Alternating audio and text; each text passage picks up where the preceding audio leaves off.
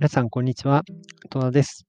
えー、日本人の知らない香港情勢、えー、第35回で、えー、悪化の一途をたどる香港経済と注目の全人代開催を前に為替はドル高ということで、え本日、えー、放送していきたいと思います。よろしくお願いします。なお、えーと、本記事はですね、毎週火曜日にガイタメ .com さんに、えー、掲載させていただいておりますので、URL を、えー、リンクに貼っておきます。はい、それでは早速始めましょう。でまず、悪化の一途をたどる香港経済ということでお話ししていきますが、えー、少し前ですけれども、えー、18日にですね、え2月の、え香港の11月、1月、まあ、3ヶ月で失業率を計測するんですけれども、香港は。これが、え近年では最悪となる7%を記録したと。直近が6.6%でしたので、まあ、さらに0.4ポイント悪くなったということで、2004年の SARS 流行以来のまあ高い失業率が続いている香港です。で、まあ、主な原因はですね、昨年6月に施行された国家安全維持法かなというふうに思ってます。もちろん、新型肺炎などの影響もあるとは思うんですけれどもね。メインは、あまあ、治安が悪化しているということだと思います。で、えー、じゃあ、香港政府はこれに対してどう動いてくるのかということなんですけれども、むしろ国家安全維持法の強化っていうところを今動いていまして、日本でもよく知られるえー、アグネス・チョウさんとかですね、と一緒に活動してましたジョシャ・ワンという、えー、男性の若い方がいるんですけれども、彼を含む47人を、えー、国家政権転覆罪で、えー、28日ですね、先月の起訴をしました。で、これがまた新たな抗議活動というのを香港で生んでいまして、えっ、ー、と、香港であの、カオルンっていうところがあるんですけど、そこにある、えー、裁判所にですね、民衆がまあ駆けつけてどういうことかきちんと説明してほしいということを抗議していると。で、その抗議に対して、イギリス、アメリカ、カナダ、ドイツ、オランダ、EU のですね、在香港領事館の代表が、えー、一緒について回ると。まあ、こういうことが起こっています。で、ドイツと EU が、あまあ、比較的ですね、中国と経済的なつながりが深いというのもあって、これまで柔軟に対応してきたんですけれども、まあ、ここに来て、えー、なんて言うんでしょう、その、ファイブアイズ、まあ、いわゆる英米系のですね、国と一緒の行動をとっているということは、これは注目に値するのかなと思っています。で、日本はですね、現在のところ領事館が参加しているという情報はなくて、どちらかというと、うん、日和見的な対応かなというふうに思います。で、一国二制度人権っていうですね、この2つのテーマで先進各国が中国に対してまとまるようですと、中国としては非常に厳しい状況に追い込まれると思います。まあ、日本と EU ですね、このあたりが特に、まあ、その、英米側につくのか、それとも中国側につくのかっていうのは非常にこう重要になってくるのかなと思っています。はい。で、2つ目がですね、全人代の概要と注目点というお話をしていきたいと思います。で今週の金曜日に年に一度中国で最も注目を集める政治経済イベントの全人代が行われます。で、まあ、これ非常に注目を集めると思うんですけれども、一体何なのかよくわからんという方も、えー、いらっしゃると思うので、簡単に解説をさせていただきます。で、全人代っていうのはですね、中国の最高権力機関なんですね。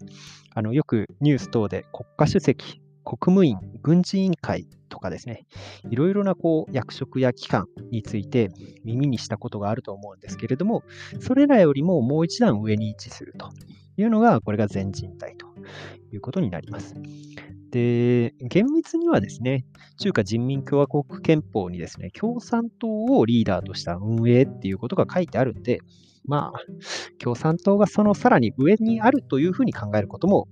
まあ、一般的なのかもしれないんですけれども、まあ、法律なんかの決定、役職の任命っていうのはこの全人代で全て行われるということです。で、これ全人代っていうのはですね、全国人民代表大会の略でして、まあ、全国大会なので、これ予選大会も、まあ、予選大会というか、地方大会もあるんですね。で、地方大会はもう終わってるわけですね。まあ、ですから、そこの意見っていうのも少なからず反映されて、今回の全国大会が行われるということになります。で、注目点としては、まあ、いくつか挙げておくんですけども、現在の経済状況の解説があるはずなので、それと GDP の目標値、香港への新制度の導入、5カ年計画の内容、35年までの長期目標、大きな経済対策に言及するか、米国に対する姿勢に変化があるか、日本や欧州との関係に言及するか、まあ、このあたりっていうのはですね、非常に注目されるんじゃないかなと思ってます。はい。最後3番目にですね、香港ドルと人民元相場のアップデートということでやっていきたいと思います。で、まずですね、えーと、その前にドル円相場ですけれども、アメリカの景気回復、インフレ期待が高まる中で、ドル円は随分上昇が続いています。で先週105円、106円を軽々と突破しまして、えー、と週末が106円の56銭でクローズしたんですけれども、まあ、今週に入ってもドル買いが続いていまして、まあ、今107円を試しているような状況と。これがドル円ですね。で、えー、続いて香港ドルを見ていきます。で香港ドルはですね、ドル円と同様にほぼ押し目なく上昇していまして、13円70銭を突破しまして、13円80銭というのを伺う展開にななっています。で、まあ、ドル円とほぼ連動しますので、まあ、基本的には底堅い動きが続くことを想定しています。ドル香港